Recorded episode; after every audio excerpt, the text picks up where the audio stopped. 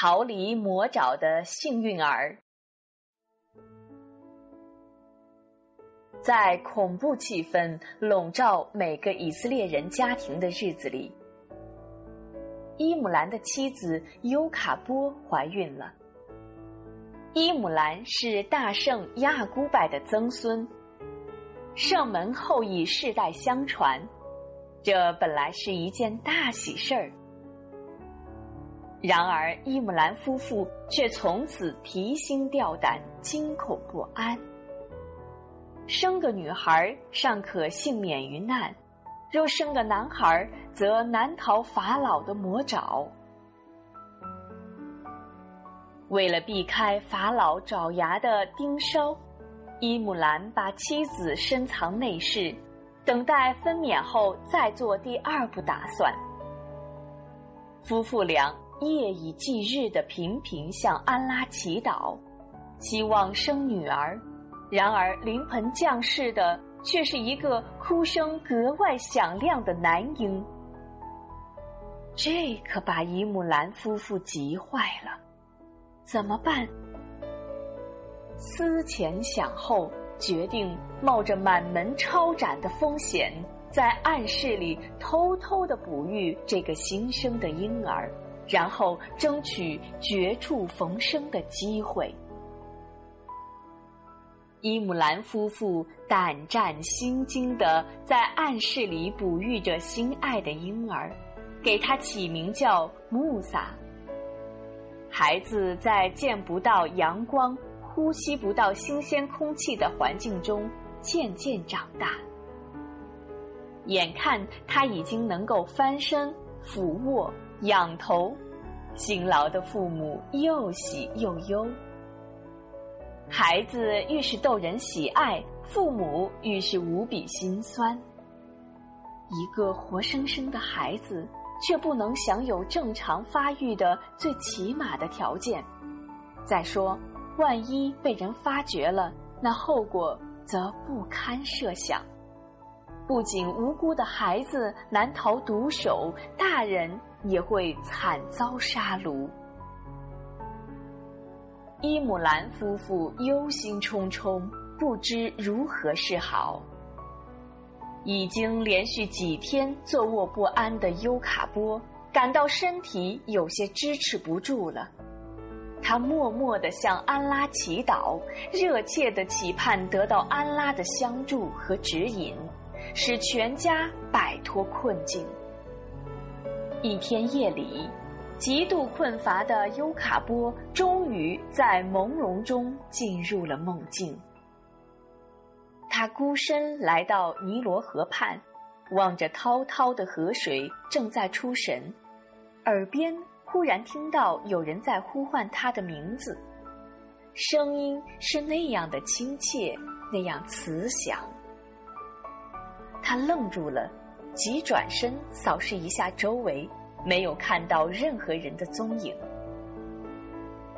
惊慌之中，那呼唤的声音更加清晰。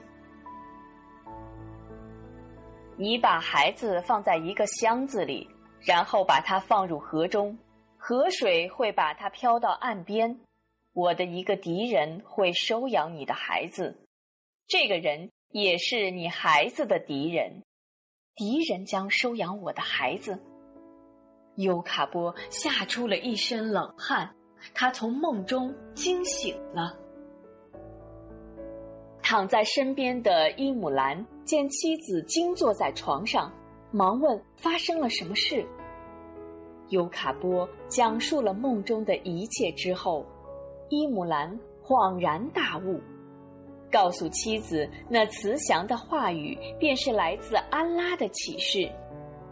连连说道：“我们有救了，我们的孩子有救了。”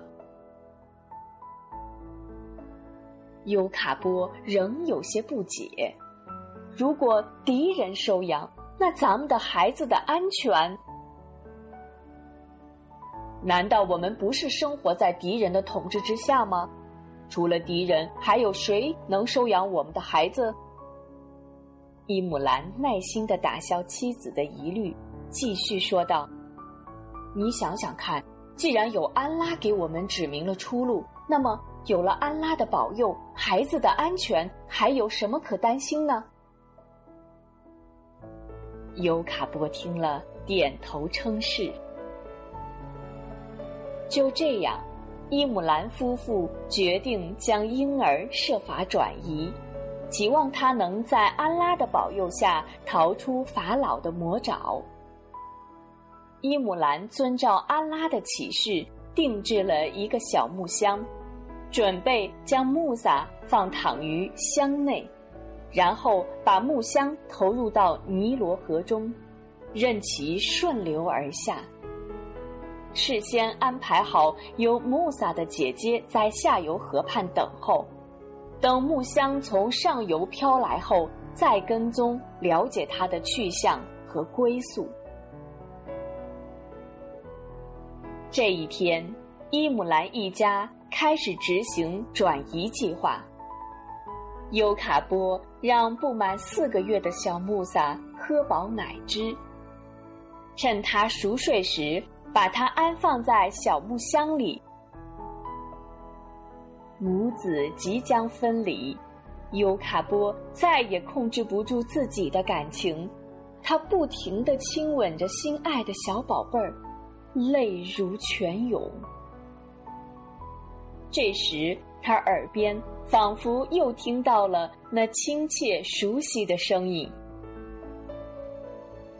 你不要畏惧，不要忧愁，我必定要把它送还你，我必定要任命他为使者。”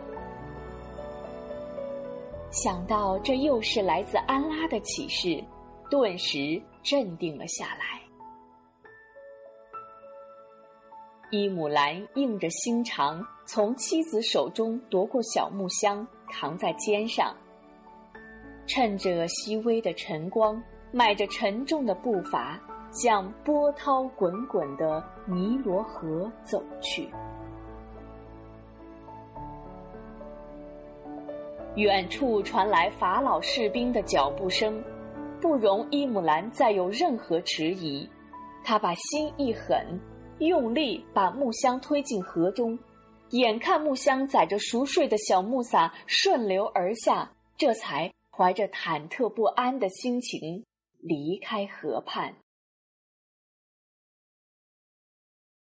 早已在下游河畔等候的姐姐，看见木箱从上游飘来，这才放了心。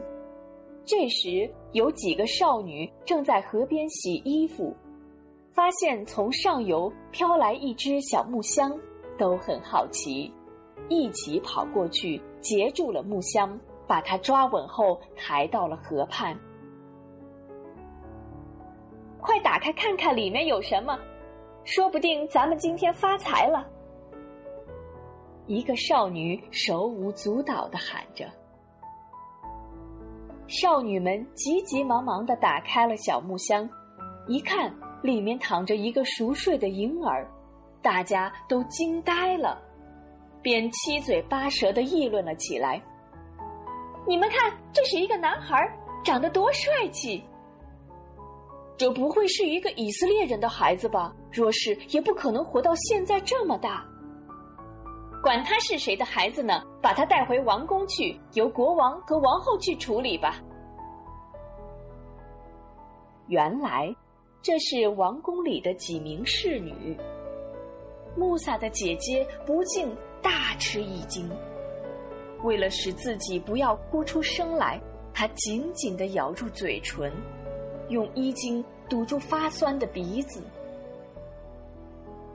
他远远的跟在宫女们的身后，眼见他们把木箱抬入宫中，为了弄清弟弟的最终遭遇。他一直在宫殿周围徘徊观望。两天后，他从走出宫院的两名侍女中辨认出其中一个曾参加过劫取木箱，便紧随他俩身后偷听谈话。那小家伙运气真不错，法老国王怀疑他来路不明，几次要摔死他，要不是王后看小家伙长得好看，想把他收为养子，他早就没命了。那孩子饿坏了吧？找来好多奶妈，谁的奶他都不吃。王后怕把孩子饿死，正让宫女们分头到民间去找奶妈呢。听到这儿，穆萨的姐姐确信那个小家伙就是弟弟穆萨，便鼓起勇气追上两名宫女，苦苦哀求入宫干活。他说。请两位小姐可怜可怜我，让我进宫扫地、洗衣服、做饭吧。我有的是力气，干什么脏活儿、累活儿都可以。我家里穷的实在吃不上饭呢。宫女们上下打量穆萨的姐姐，摇摇头说：“宫里不需要像你这样的小丫头。你如果是刚生过孩子、奶水又充足的女人，或许有用。”穆萨的姐姐一听，心中暗喜。这不是可以把妈妈带进宫去的极好时机吗？便毫不迟疑地说：“我给你们介绍一个人去宫里喂奶好吗？他是我的一位亲戚，不久前刚生过一个孩子，不幸夭折了。他的奶水可好了。她是一个非常善良的妇女，又很能干活儿。”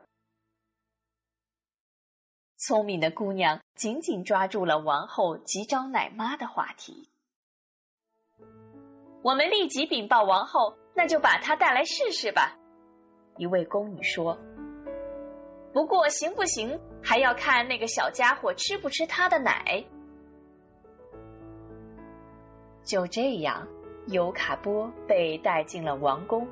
他看到儿子幸运的活着，激动万分。他强忍住盈眶的泪水，抱起小穆萨开始试喂奶。一直拒绝吃奶的小穆萨，此时则一反常态。尤卡波刚把乳头塞进他的小嘴，大口大口的吮吸起来，两只水灵灵的大眼睛紧紧盯着尤卡波，似乎在恳求母亲永远不要再抛弃他。站在一旁的王后如释重负，高兴地说：“这回可好了，孩子终于有救了。”她回过头来对尤卡波太太说：“你已被录用为正式的奶妈，今后你要精心哺育这个孩子，不可怠慢。”就这样。穆萨每天接受着生身父母的抚爱和哺育，又得到王后的百般宠爱，他完全成了一个法老暴政统治下的幸运宠儿，健康的成长在埃及舒适的王宫。